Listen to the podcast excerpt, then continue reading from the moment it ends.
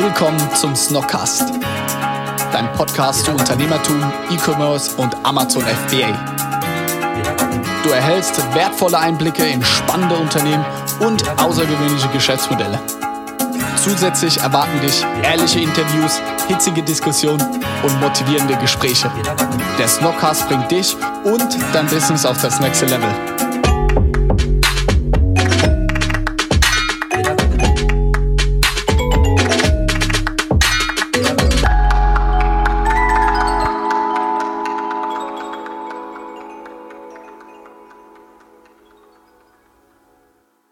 Ja, Leute, willkommen zu einer neuen Snockers-Folge. Schön, dass ihr wieder eingeschaltet habt und ihr habt Glück. Es ist eine Premiere und zwar der allererste Podcast, glaube ich, den wir je gemacht haben, zumindest den ich gemacht habe. Ich weiß nicht, ob Felix mal einen gemacht hat. In Englisch. Also ich muss wirklich sagen, es war schon eine größere Herausforderung für mich. Gerade wenn man weiß, so man wird aufgezeichnet und dann äh, auch noch Englisch zu sprechen, gar nicht so einfach. Ich stand mir da in der einen oder anderen Situation selbst im Weg. Sonst so, sag ich mal, im Alltag etc. Gar kein Problem, Englisch, um klarzukommen, auch immer, wenn wir in Bali sind. Aber so ein Podcast ist dann doch schon mal eine andere Hürde. Ich hoffe, ihr versteht es trotzdem. Inhaltlich geht es bei dem Podcast sehr viel über Facebook-Ads. Wir haben John im Gespräch, der, sage ich mal, Facebook-Manager von Purelei er redet viel so auch über die Zukunft von Facebook, weil er das, sage ich mal, in den letzten Jahren gesehen hat, wie Facebook sich entwickelt hat, wie das ganze Dropshipping sich entwickelt in Amerika und ja, er macht da sehr viele interessante Thesen und wie sich das Ganze entwickelt. Ist ein geiler Austausch und es hat mir selbst unglaublich viel Spaß gemacht. Nicht erschrecken, es wird jetzt auf Englisch sein. Ganz viel Spaß mit der Folge. Yeah, man. What's going on? It's a pleasure for me. First podcast in English on our own Snockcast channel. So it's a little bit tough for me, but yeah, it's a challenge and I love it. Well, hey, man, I appreciate that, Johannes, and thanks for having me on, man. Yeah, always, always. So, John, for uh, these guys um, which don't uh, know you, can you explain a little bit about your background and what you're doing the last years? And yeah, just yeah, give us so, a little insight. Yeah, my background is almost entirely in performance marketing and, well, digital marketing as a whole, but I specialize in digital marketing or in, in performance marketing specifically with, with media buying. Um, let's see, I started out media. Well, okay, actually, I started. I started when when things were like like were, were you ever were you ever in drop shipping, Johannes? I can't remember. No, I was not in drop shipping. Okay. Never. Okay, so I started out with uh, like doing influencer collaborations with with like a bare bones drop shipping site um, selling backpacks. um, yeah, man, those were those were some crazy days. Um, so I started out with all of like this, and they were we weren't using like influencers like um, like a person. We were using like meme accounts and like yeah baby accounts. Ah, I see. So did it work? Did it work, man? Those days were i always i always talk about this and i got to stop myself at some point but those days were like if if those days were right now and we knew what we know now man it, the game was so different and so much easier. Um, because you know like like just look at uh, instagram or facebook page the the transparency and the, you know your, your organic reach it wasn't cut at all right? It was legitimately your organic reach. You, you, there wasn't any of this algorithm bullshit that plays around with how much reach you have, right? So yeah, we were we were that that store was uh, a buddy of mine's store, and he was teaching me everything. Uh, we probably were doing nothing, n- no huge numbers, thirty to forty k a month. Um, okay. But we were spending much, much less than that, right? So it was profitable. It just wasn't scalable. Did you so remember that, the ROAS? What, what's that? Did you remember the ROAS? Yeah, man, the ROAS was probably in the 4x to 5x range.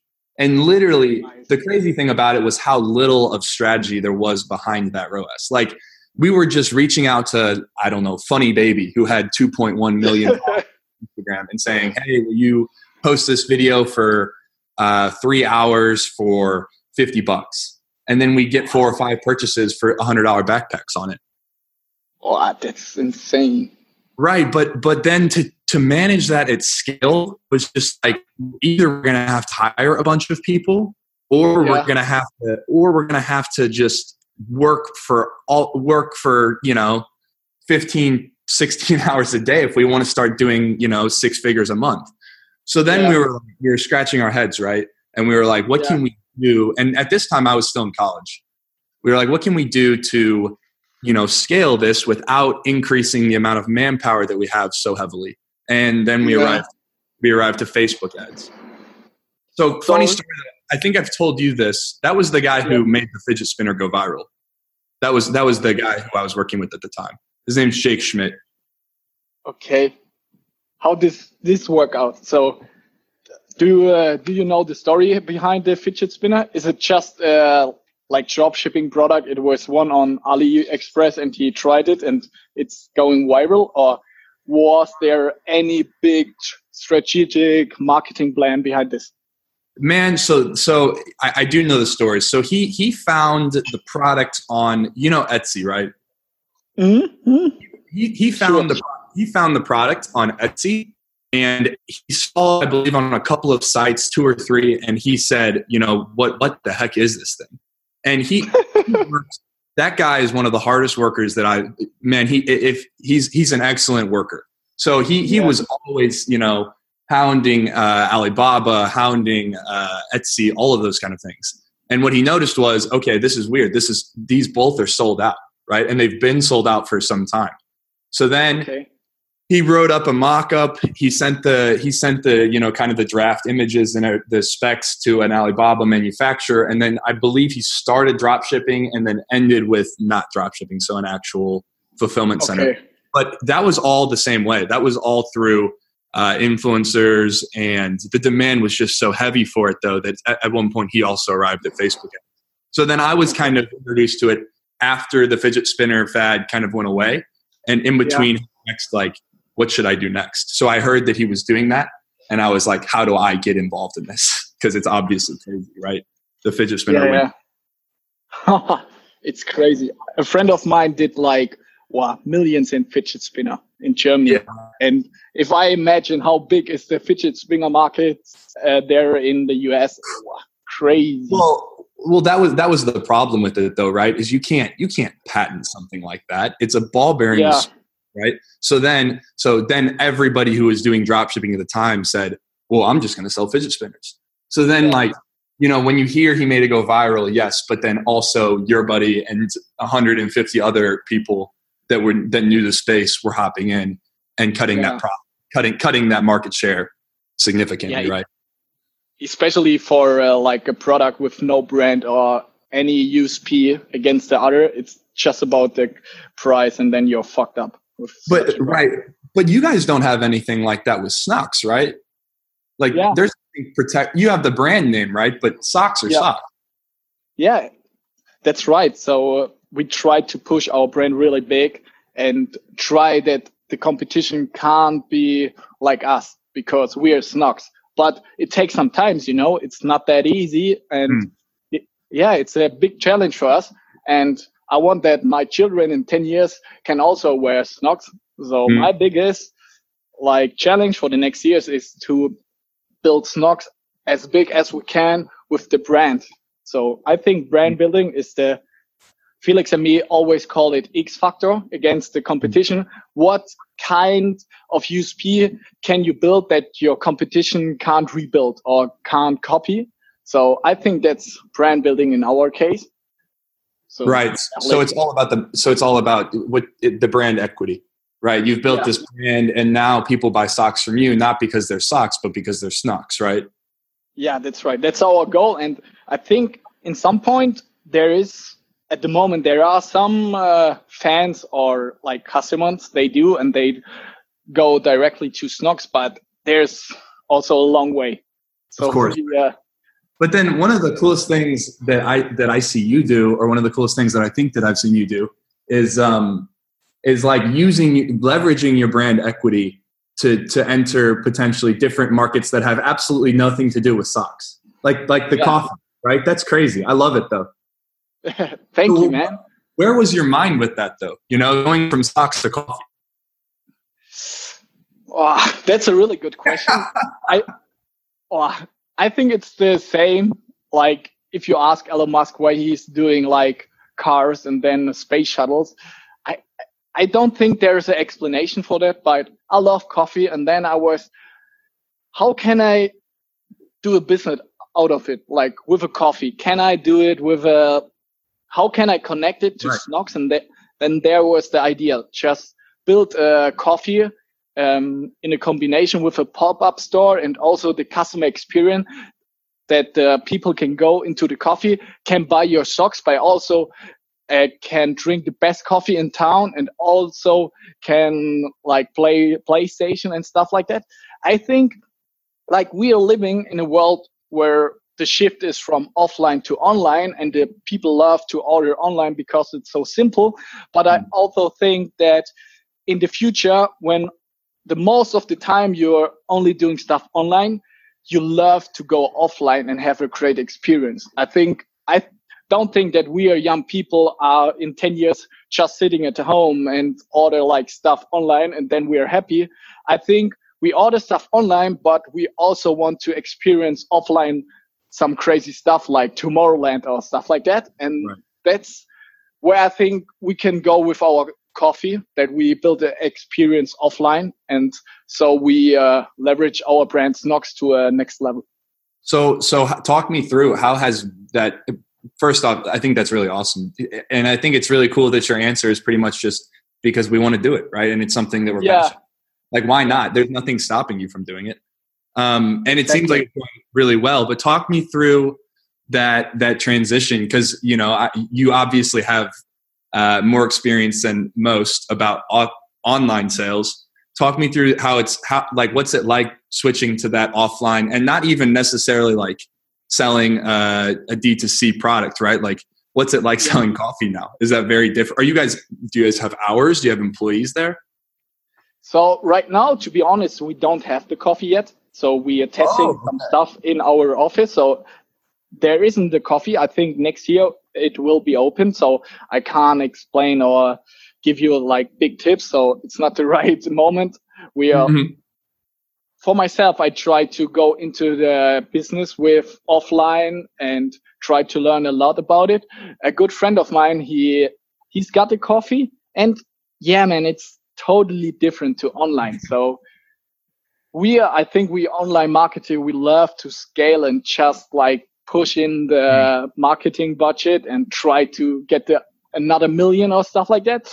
It's totally different of offline. It's more on the long way. It's long term, and if it's good weather outside, there are no people inside. So right, right, interesting. Yeah, that's that's been one of the so. I guess that segues. That's been one of the very interesting things about the transition from. So after we we were doing that um, that that ecom or that drop shipping backpacks yeah. brand it started to turn into um, facebook ads right? And because yeah. that was the answer right? How do you scale a business without having yeah. to hire a bunch of people? It's it's you know it's a facebook marketing media agency something like that right? We're just buying media. Because you can you can what what you see is the the potential or the the yeah the potential for growth there for two to three to six guys is you can really be buying a lot of media with a lean with a lean squad of guys. So yeah. So we started turning into this this uh, digital marketing agency uh, where we and, and we really. This? So this started two or three years. What I'm sorry. What did you say? Uh, when was this? Like two or three years ago, or when uh, did this 2017. happen? Okay. So we started we we started I started digital marketing in like January of 2017. And then by and then I kind of had to take a pause in uh let's see that was like August of 2017 cuz I, I backpacked Europe for 3 months. and then when I got back it had developed into sort of this two guys buying media at a high volume and I and I really wanted back in, you know. I really yeah. enjoyed when I got out, but I also knew that I, that backpacking was something that I really wanted to do. So I took a pause from it. And then, um, yeah, I got back in in probably December when I got back and just took off. So we we went from we went from three two guys at that point to six or seven guys and it and the kind of consensus was we need to move this out to los angeles so.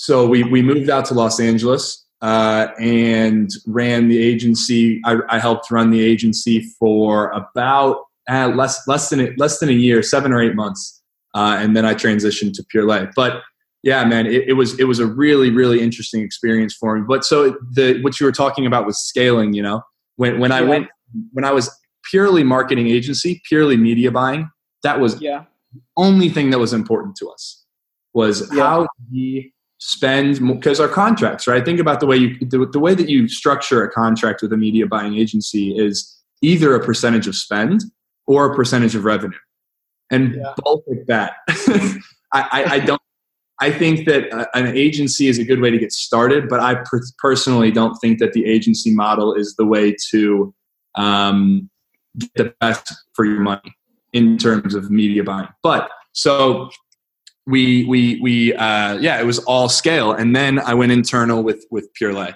um, and I started to realize, okay, sometimes scaling is not necessarily the right answer, right? When inventory levels are running low, when yeah. uh, when the when the when the warehouse has been working you know when, when we're behind on on orders all of those kind of things right? It, you you kind of have to have a happy medium behind, between okay we want to spend as much money as humanly possible and acquire customers and we want to yeah. do what's brand okay how was the time at the agency so was there like you got two or three brands and you just buying media from them and just scaling without um, have focus on the ROAS, just spend more and doing more revenue? How was that? Like, is it just going bigger and bigger, bigger and bigger? Right. So the this the contracts were typically structured. So to answer your question, there was absolutely a focus on return. Like okay. it was it was always scale, scale, scale if you're hitting the, these KPIs. If you're not hitting so the structure would of a contract would be like this spend and this return will pay you this and then a next okay. level at this spend and this return will pay you. So there was always a focus on return. You know, of course, it wasn't. Okay. Just, it wasn't just you know spend a hundred thousand dollars at a one x. Like it was, it was, it was much more return focused than that. Um, and, and the time fun was fact, Yeah. Well, did you have a question?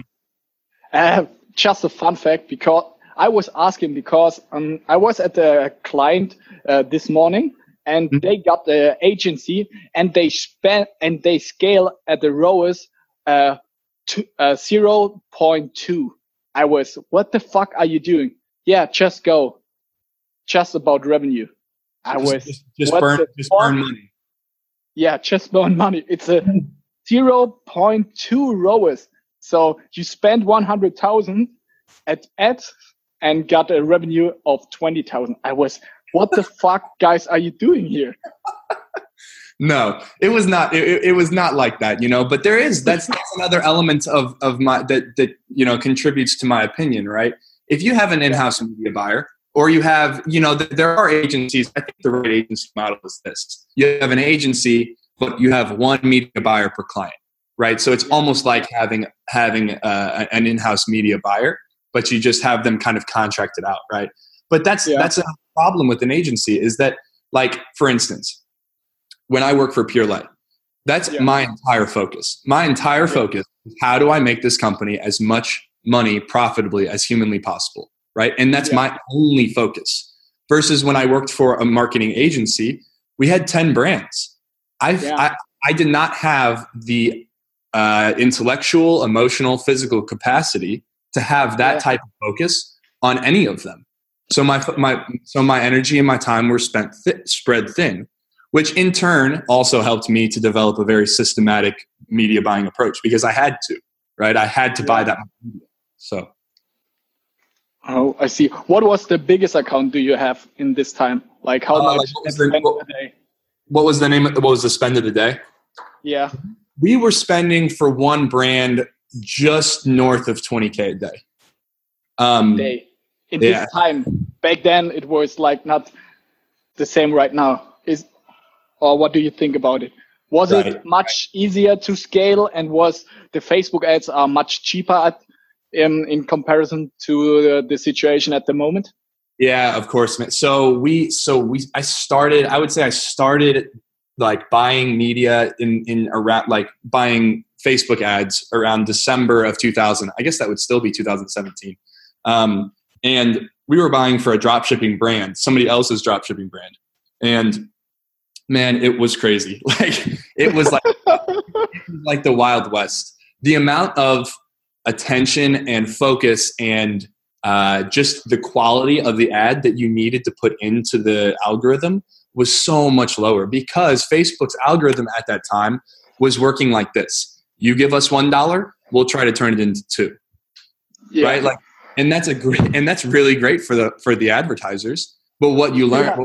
learned obviously through a bunch of court cases and Cambridge Analytica scandals and that kind of stuff was that that's great for the marketing agencies, but that's not great for the consumer. Because then you have a bunch of people buying products and that's not good for anybody. So it, to answer your question, it was we were we would get these creatives from straight from the manufacturer in China. We would get these. that's the quality of the creative, right? So like your sample, I swear to God, that's the quality of the picture we would get. We would take that. We would take that creative. Our caption would be something like just announcing uh, the this like what did we sell? We sold eyelash magnetic eyelashes. Just announcing these magnetic eyelashes. Buy buy now and get fifty percent off. That was the entire. That was the entire uh, process of building ads. It was that easy, and it was extremely profitable. Wow, that's because, so crazy. Because the algorithm, Facebook didn't have to be worried about, am I going to be get caught, get caught up in another scandal? And they just were worrying about let's just make this channel a feasible, viable option for advertisers. Okay. How long does it take so that this changed? So it's getting harder and harder. Was it like every from week to week it's get it's getting harder, or was it yeah there was free money for one year and then you see a cut? There was a new algorithm and then it it's uh, get more heavier. Right. So I would say that we noticed the difference, like leading up to it, it was interesting. I, I, haven't ever, and I don't have the ability to anymore, like gone through and fully analyzed the numbers of when it got difficult. But yeah.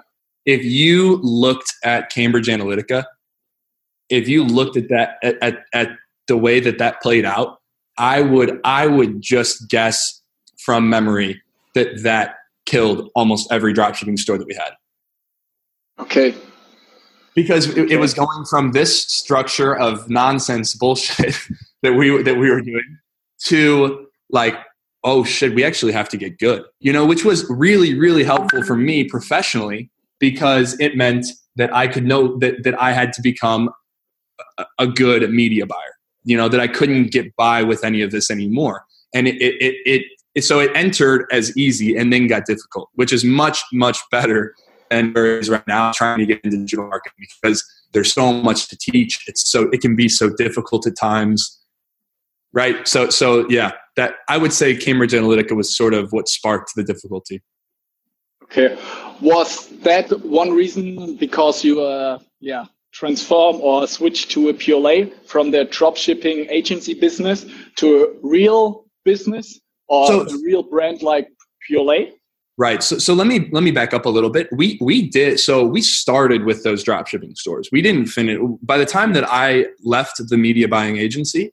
We we were working uh, not with drop shipping stores at all. Actually, we were working almost entirely with legitimate brands that had fulfillment centers. Oh, okay. So so it, it, was it was drop shipping for four or five months, and then it was real brands for for the following months up until I decided to head to Purelei. Um, the reason that I decided to head to Pure, that, that I decided to, well, one of the reasons that I decided to head to Purelei or just in general to exit the agency life, yeah, was because a the stress of not feeling like you're doing absolutely the best for a client, like because your time is spread thin, really weighed heavily on. Um, and then B, because of the reasons that I expressed earlier about the agency model. I just think that If you have an agency where they have a media buyer that's your media buyer and that's not buying media for other clients, then that's fine. But having one media buyer buy media for 10 clients at that level, it's just it's it's no it's no more scalable, right? It's not it's it's not scalable past that. So I really started to question the the the model of business. Okay, I see. Um, how you uh, be, uh, get in contact with Etienne? So, it's a German brand, and you're sitting in the US. How that came, became? Yeah, well, yeah. Um, so my company that I was working for at the time was doing some. We were doing some consulting work on the t- on the side, right? That's one of the one of the absolute privileges of working with those guys is that I got the ability to spend money where, however much money I wanted to, and I, I, I got the ability to learn media to, to, do media buying extremely efficiently, right?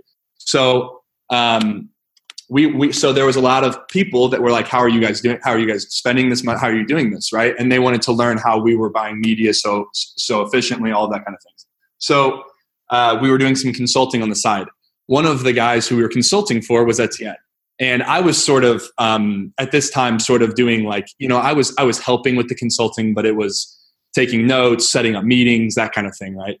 Well, um, Etienne had just hired a new media buyer, Tomas, who, yeah.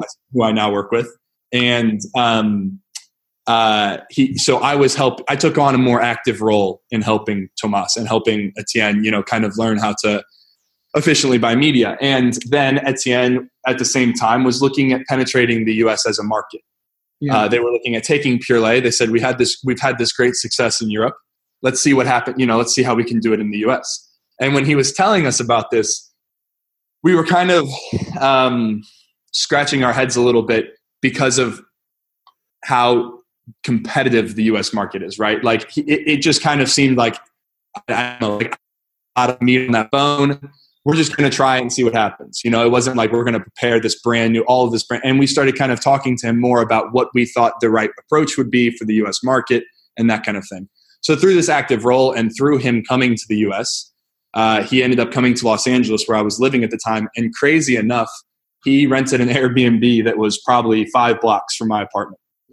in a city like Los Angeles, which in a city of 13 million people. Yeah. Uh, so we we took him out to dinner when when he came, and over dinner we kind of hit it off, and we both discovered that we you could probably attribute a lot of it to this fact. We discovered that we both ride motorcycles. Okay. so Etienne said, you know, when I went to Hawaii, I, I, got to ride a bike. Do you know of anywhere that I can rent motorcycles here? And I said, I, I had literally gotten my motorcycle license three weeks before he came. So I didn't even own a motorcycle yet. And I said, I have no idea. So he researched it, found found a, a rental place. We rented we rented Harleys. So I go from never having really ridden I'd never ridden a motorcycle before I got my license to riding a motorcycle with my future now boss and not just a motorcycle, a big Harley 1200cc bike through Malibu, which is the, one of the most heavily trafficked areas. Like traffic in Malibu is horrible. But so I was nervous as hell. he even asked at one point, he was like, Hey, uh, his girlfriend, Laura, we have a friend. Do you mind if she, you know, tags along and, and rides with you? And I was like, Look, man, she can, but I have kind of explained the situation to him. And so we decided that was not a good idea. But yeah, man, we just turned into friends. And then he told me more about getting in the US. And we decided that there was a, a good fit. And here we are now. But it's interesting, you know, I had no idea. So I now buy media in, in Europe and in the US. And I, I had no idea what media buying would be like in Europe compared to the US, right? So it's, it's been really interesting. What are the difference between, uh, at the moment, um, Germany versus USA? Just Germany or Europe as a whole? Mm, first Germany, then maybe uh, after that Europe as a whole. So right. So one of the things that so the differences uh, buying media in Germany is much much cheaper. Like I, I pull, I actually pulled some numbers when I was because I, I figured this actually might come up. So I pulled some numbers from our accounts. Okay. It's very, very um, direct comparison, right? Same brand, same product, same everything in one market compared to Germany. And actually, every single metric is is cheaper to buy media in Germany, uh, which is great, right?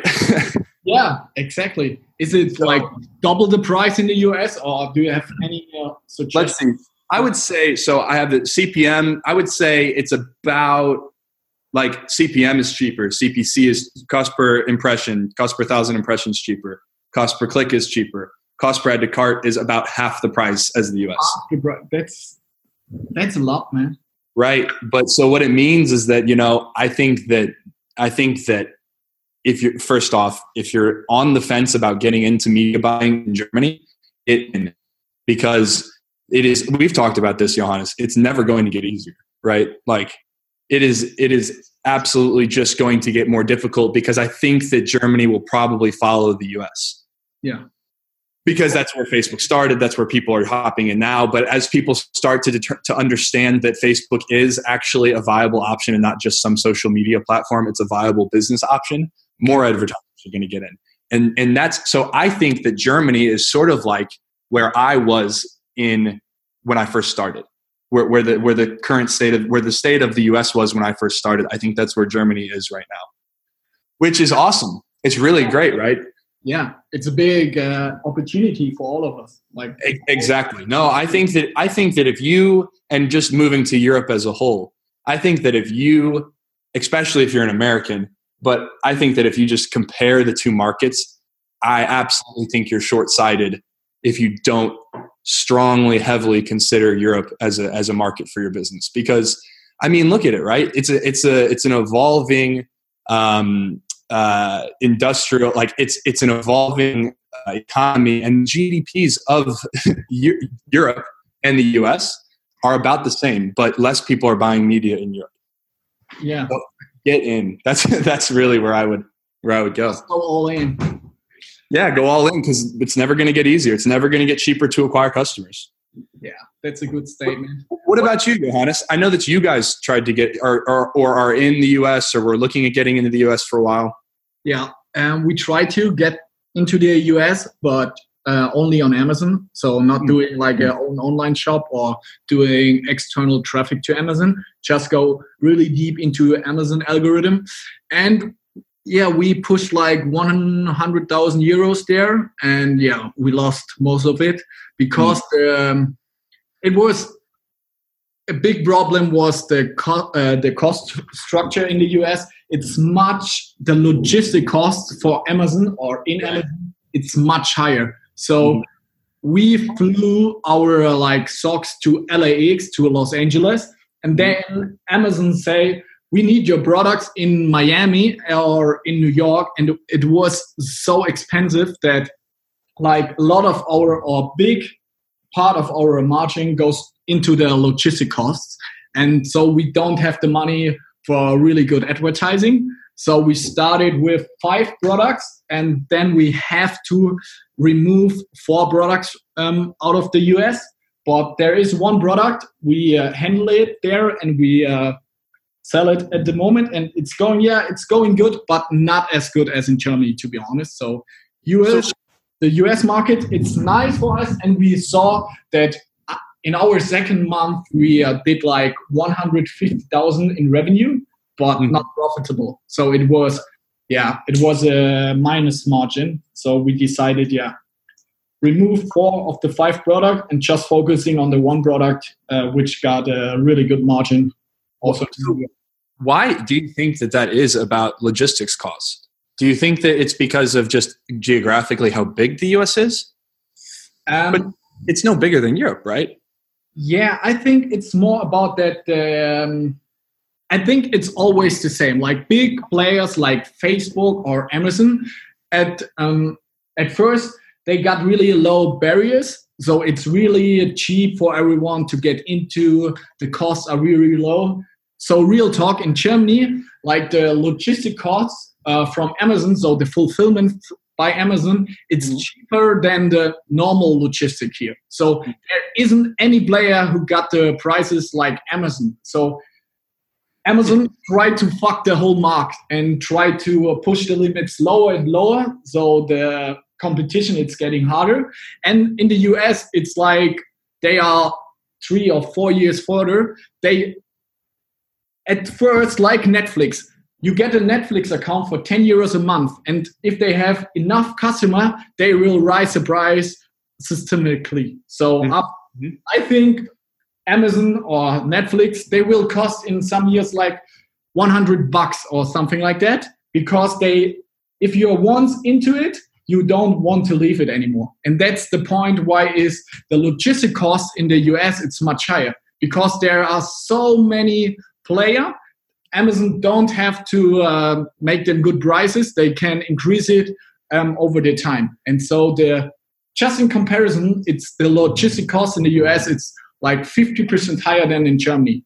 Sounds, man, you know what's so funny about this? Every time that I talk to someone about that, that specializes in Amazon, because I, I don't do anything in Amazon, it's so funny because the companies almost behave, actually, Amazon is, is, is a better behaved company, but they almost behave the exact same, right? Yeah. They enter, they enter whatever uh, sect of business they're entering. So fulfillment versus social media platform, right? Yeah. They, they offer a service so that you can definitely afford it and make money with it so that everybody can make money, right? Yes. And then once everybody's in and once everybody's making money, they start hiking up and making things more expensive. Yeah. And they start incrementally doing this to determine, yeah. okay, where can we do this and and and and not fuck everybody, but not make everybody, you know, millionaires. So yeah. where, where's where's the middle grounds, right? Like when when we Etienne and I talk about this a lot. When they first started getting into um, when they first started getting into social media marketing, when they first started getting into Facebook, the the pixel on Facebook side was not smart enough to to pass values. So you could see you could say with, with, in the ads manager you could see okay I'm spending whatever right I'm spending a thousand euros, yeah. but you have to track through Google Analytics or UTM tracking links or just your Shopify store, how much money am I getting out of that? And Etienne tells me that when we were when when that was the case, when Facebook didn't technically know how much money you were making, it yeah. was 10 and 15x. okay. But once Facebook started figuring out how much you were making, they yeah. started to cut that, right? They started to make okay, I this they know they know so much about our business. Yes. How much can they survive with? Right? It's it's it's it's a it's a dark hole of a conversation to get into because you start getting into like you start sounding like a conspiracy theorist. Yeah. but really, you know, when they start figuring out how much can these businesses survive with, they start offering that instead of these crazy returns that you used to be able to achieve. Yeah, it's like that you are addicted to trucks. Exactly, exactly, and they start lessening the supply. Yeah, but that's why that's why for us getting into these new markets, right? Like we're just starting to get into um, to TikTok. We're, we're starting to to use that as an advertising channel. And uh, so far? What? How's it going? Yeah. Well, first off, uh, TikTok is so is is in such primitive stages right now that it's taken forever to just get started. Like in order to get started with Facebook, right? You plug a credit card in, you wait a couple of days for everything to get situated right, and then you start, right? Maybe not even that much, right? Maybe you just put a credit card in and get started. With TikTok, you have to submit uh, an application. You have to submit uh, like like a, a, a, a distribution of shareholder equity and that kind of thing any collaborations with brands that you've done in the past they have to have note of to know that they're they're very very very concerned about making sure that you're legitimate making sure and so we haven't technically we've barely started so i couldn't even give you an answer. But what we're excited about and actually how crazy this is we're excited that they don't have a pixel that can pass values right now. Okay. Right? So potentially the environment and the ecosystem of TikTok advertising could be like the ecosystem of Facebook because they don't know how much we're going to be making. But I think it's funny that we're excited that they lack a characteristic that's valuable, that should be valuable to us, right? Yeah. So, but we're excited about that because maybe, maybe it'll be like the Wild West again. Maybe it'll be like, you know, maybe they just won't know how much we're making, so they won't cut our visibility or they won't cut our organic reach or they will show the ad to people who they're supposed to show the ad to. Um, uh, did you do a Snapchat? Yeah, we just we, we we've done some Snapchat, um, and you know, Snapchat was one where. So what what happened with Snapchat was we entered Snapchat, uh, and we were using you know the suggested attribution window for most digital marketing things is 28 day click, one day view. Okay. And they had, and so that means that means you know like let's say Johannes go you go to a shoe store and you look at a, a pair of shoes, right? And then but you're like ah you know I don't get paid till the end of the month maybe I'll hold off. But but then they hit you with an ad, right? And and, and then because they hit you with an ad, you can't resist and you go buy. Well, maybe that happened seven days after you got hit with that ad, right? Well, so that attribution window will pick up that that that sale as and, and attribute it to the correct ad and the correct campaign and all of that kind of stuff, right? I see. Well, so on Snapchat, when w- they al- also suggest you use a 28 day, uh, it's like a 28 day view, one day swipe or something like that but the pixel is such bullshit that you'll that you'll think that you're spending you're, you're making so much money right because you see you look at it and it's like okay we put $1000 in and we made $6000 so let's spend however much we possibly can Yeah. right but then if you, UT, if you UTM track, if you use UTM links or you use something of that nature or Google Analytics, then you start to see like, wait a minute, this is not right. Like this attribution is way off. And so with Snapchat, we still we still dabble in Snapchat, but we're trying to figure out, you know, attribution is such the attribution is so messed up on Snapchat that it makes it almost not a viable option for us unless we can find a secondary way to track these sales. So attribution, I don't know, is attribution a difficulty for you guys? Probably not as much because you have Amazon, right? Yeah, but our uh, problem in attribution is that we have to do a lot, a lot of um, Google ads because if you type in uh, into Google, there is Amazon um, uh, doing advertising for the keyword that because they want that the people who Google Snocks buy Snocks on Amazon. So we have to push a lot of money to just uh, defend our name against Amazon. So the attribution model between them, Facebook ads, direct links, and Google ads, it's tough for us. That we see, okay, is uh, people from Amazon? Is it from Google? Is it from Facebook? So at the moment, we don't have a good solution for that.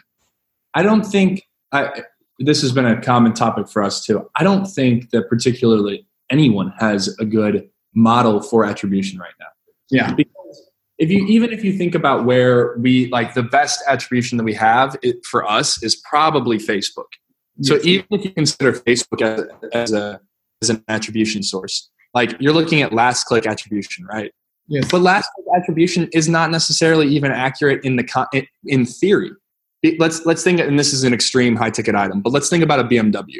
Okay, if you if you're about to buy a BMW, or if you're thinking about buying a BMW, and let's say that you see a billboard that that that for whatever reason it's the world's best billboard and pushes you to buy that BMW, right?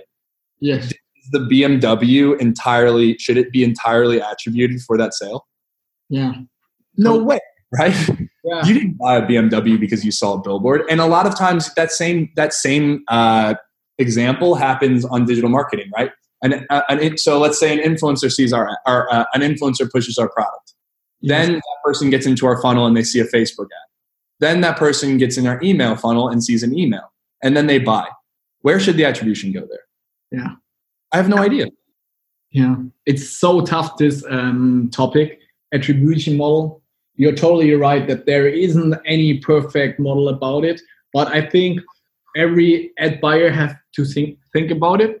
Like your example with Snapchat, if you only look at the first numbers you get, you think, "Wow, that's amazing! Snapchat is the new best platform." Mm. Then you go into a detail, and then you can see, "Oh, okay, it's bullshit." Right, right.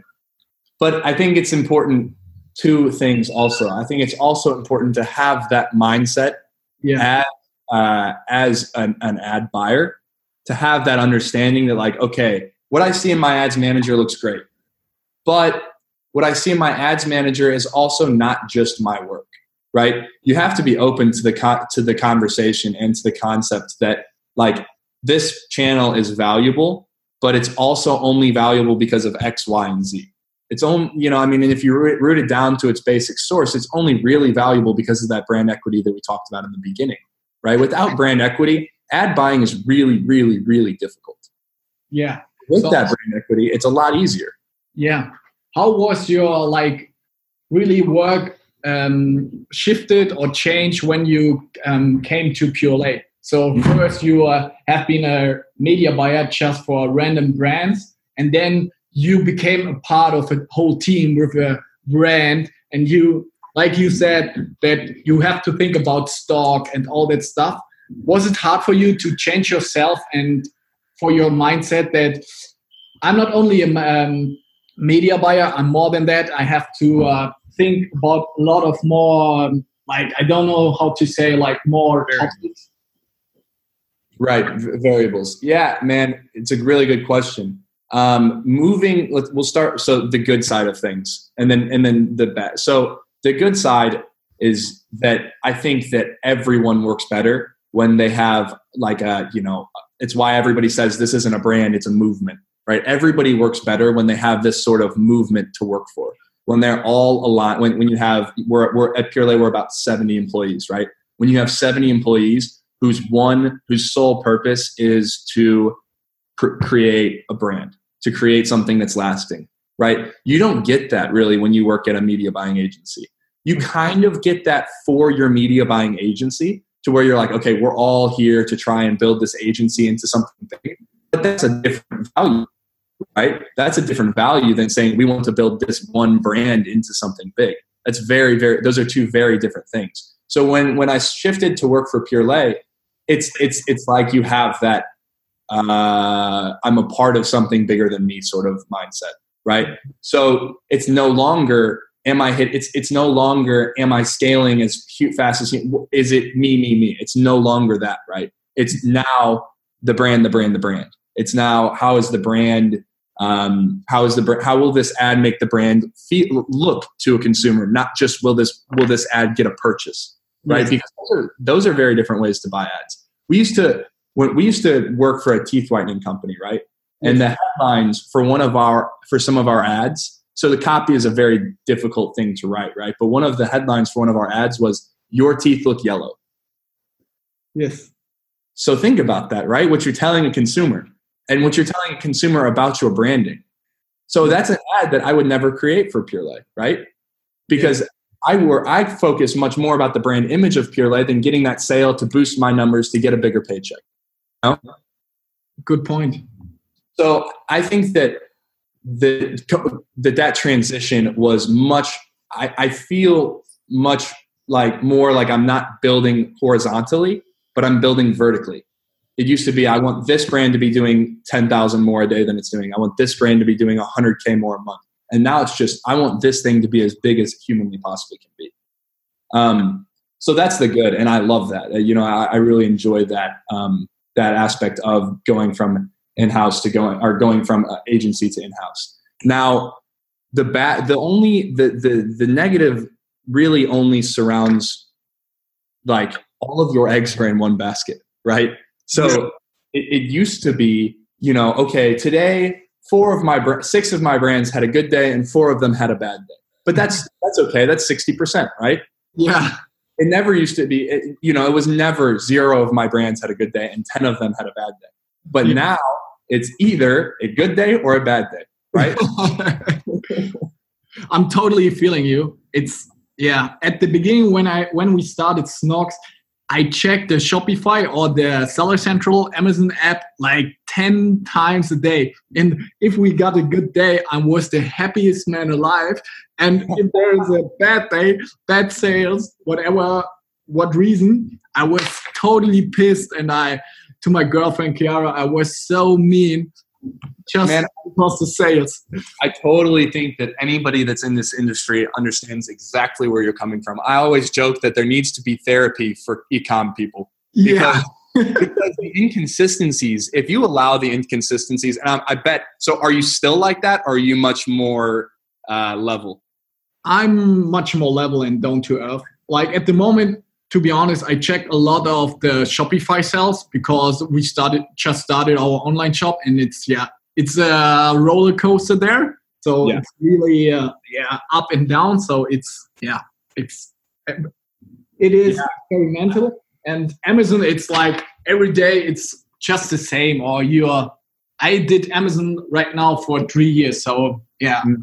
I'm I'm I'm the exact same man. You know, it's it's it's like uh, you have. I think it's one of the things that so probably I don't know. I think I've taught five or six people how to how to do how to build Facebook, how to do Facebook, and it's literally the same conversation. I have that same conversation with every single one of them. You have to be able to deal with inconsistencies.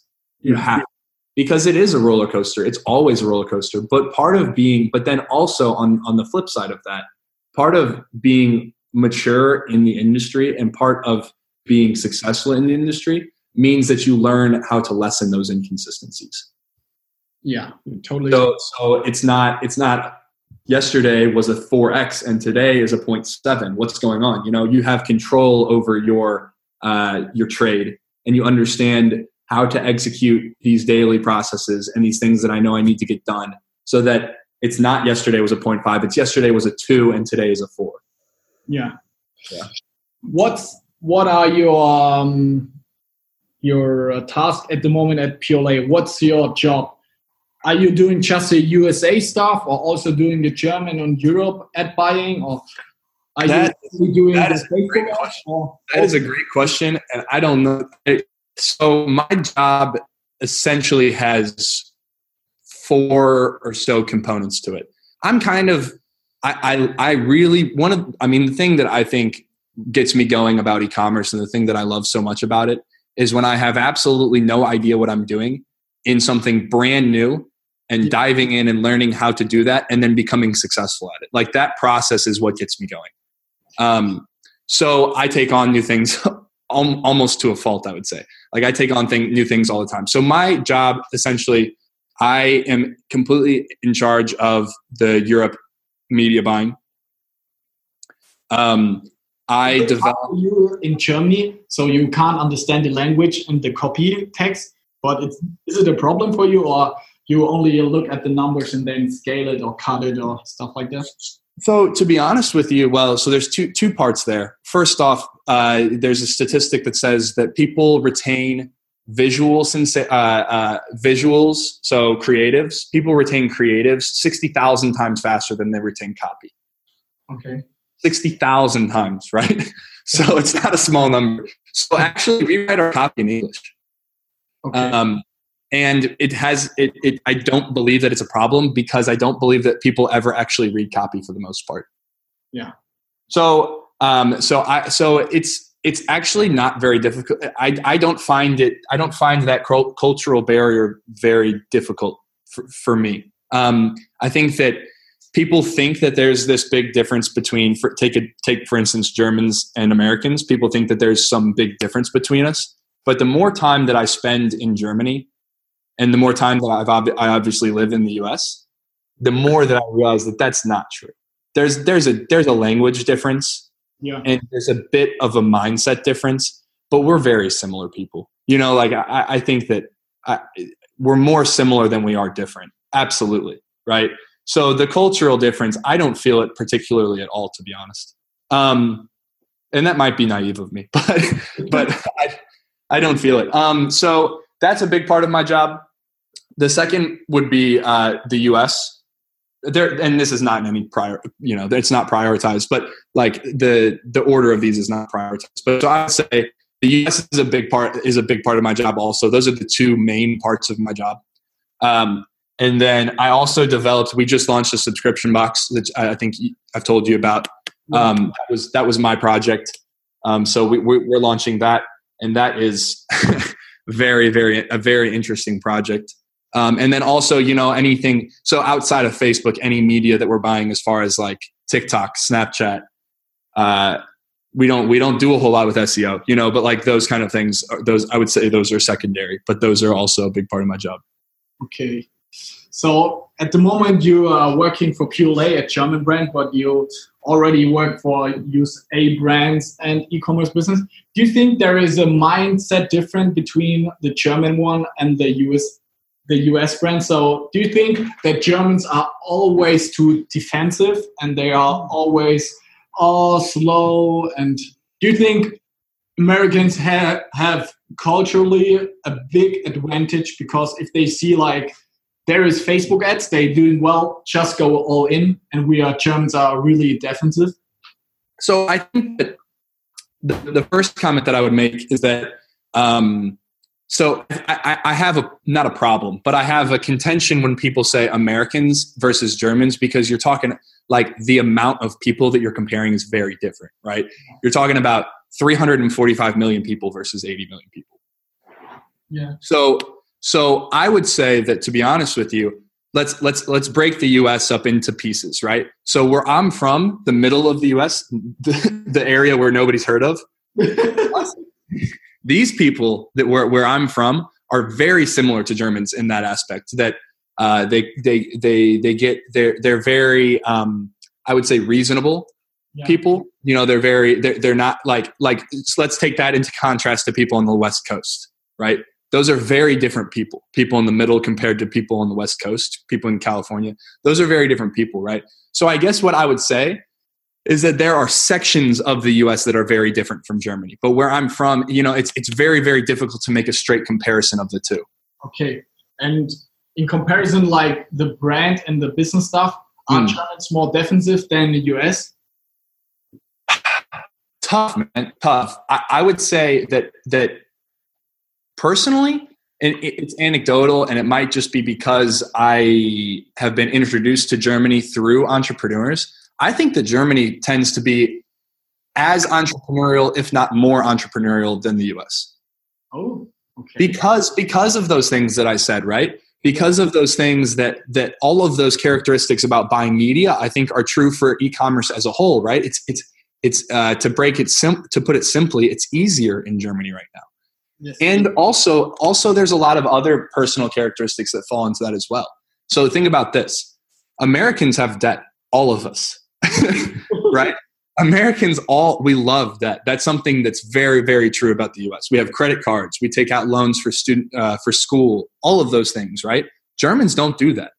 Your guys' economic system is much more uh, well put together in that terms.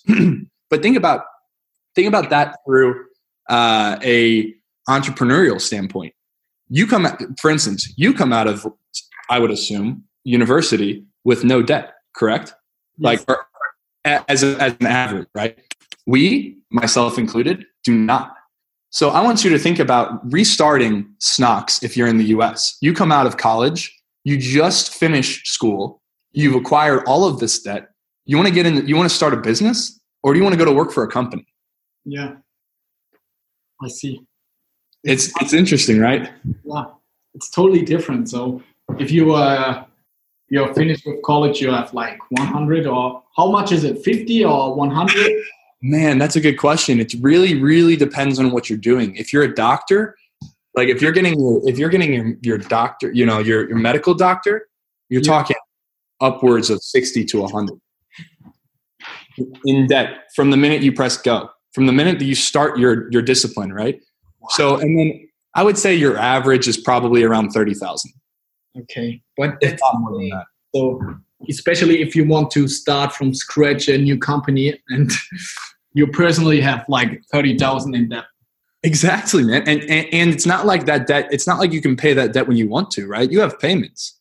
You know, you have to be making money it's it's not a very and then so so take that characteristic and then put that characteristic on top of the fact that it's diff- more difficult here and more and, and more saturated. And you have a really difficult environment that doesn't in my opinion particularly um, encourage entrepreneurship. Okay. That's crazy right? I think it's flipped. Yeah. The way it used to be. At least that's what i'm told. But that's and that's just my opinion but yeah that's a good what do you, what do you think? this way. What do you think the differences are? Do you think that German? You have quite a bit of experience in the U.S., right? Yeah. Mm. What What do you think the differences are? I think we at German are more into uh, the numbers and we are more we look about the profit how is the own margin what's the mm-hmm.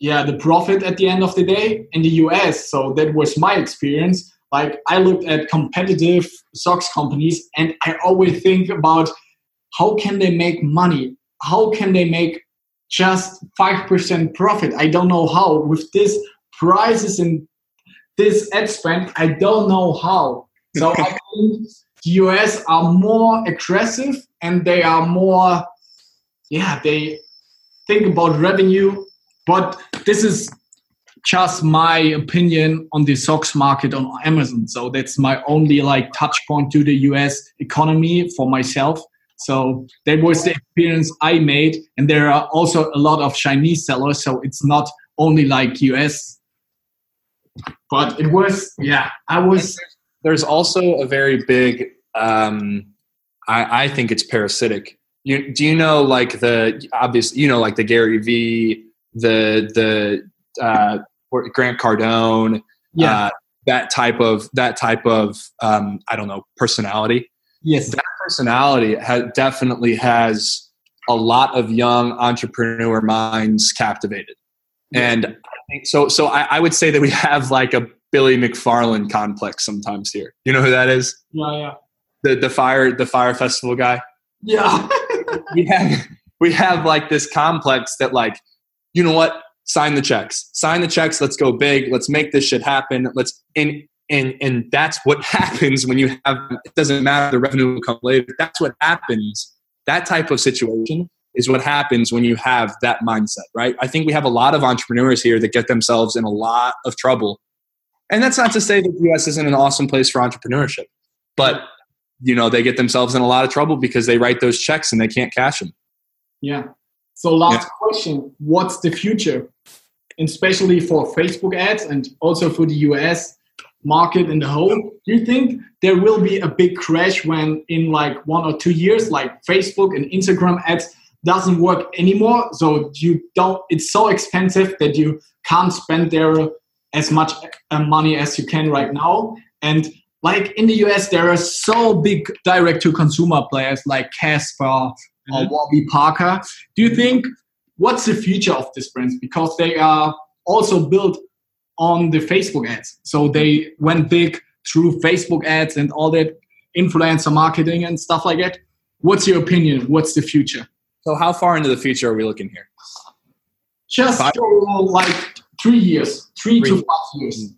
Three years. So I think Okay, so I think that my guess would be that Facebook will be around for that long. I think that face I think that Facebook will will be around for probably five to ten years would be my my my aggressive guess. Guess. However, here here's kind of what I suspect will happen. I think that and we're just taking Facebook into consideration. I think that Facebook will get themselves in such a hole with all of this data regulation and they're really just the poster child for evil in data regulation terms right? Like, and even and even completely in my opinion it's completely unfair. There i don't think that they should be considered the poster child for data regulation. They're they're not that malicious of a company.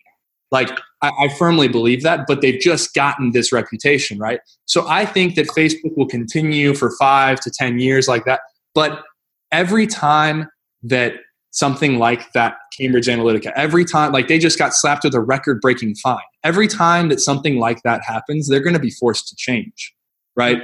They're going to be forced to change in a pivotal, in a pivotal way. So, and with every one of those changes, in my opinion, Facebook sort of becomes less cool. And when it becomes less cool, what that does is it opens up the capacity for TikTok and for Snapchat and for whatever else the next for Vine, right? That's an old one that was it's not in play anymore. But for whatever new social media platform is going to come around, and they're going to come around, right?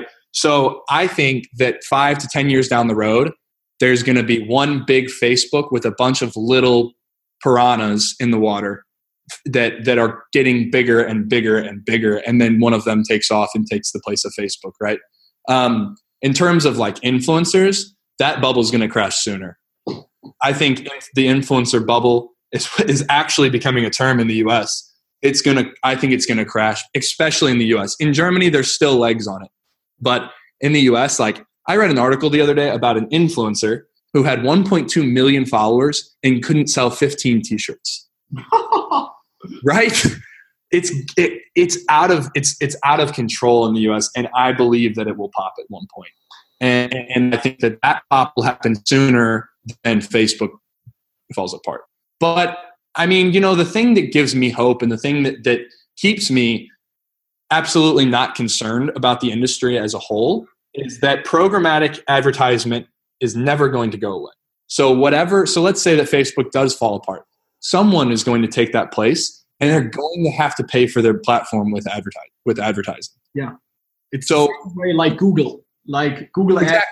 five or ten years ago it was insane. You can buy like clicks for so less And then right now Google, what the fuck? How expensive is Google?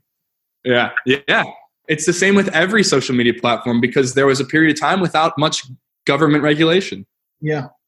I mean, and and and yeah, it's it's just changed completely, and it will continue to change. But the elements of what we learned how to do, I don't think those in our lifetime. I don't think that those elements of programmatic advertising, Amazon, Facebook, all the all media buying, they're not going anywhere they're they're at, at, a better place than they've ever been, and they're primed to go into a better place than they've ever gone into.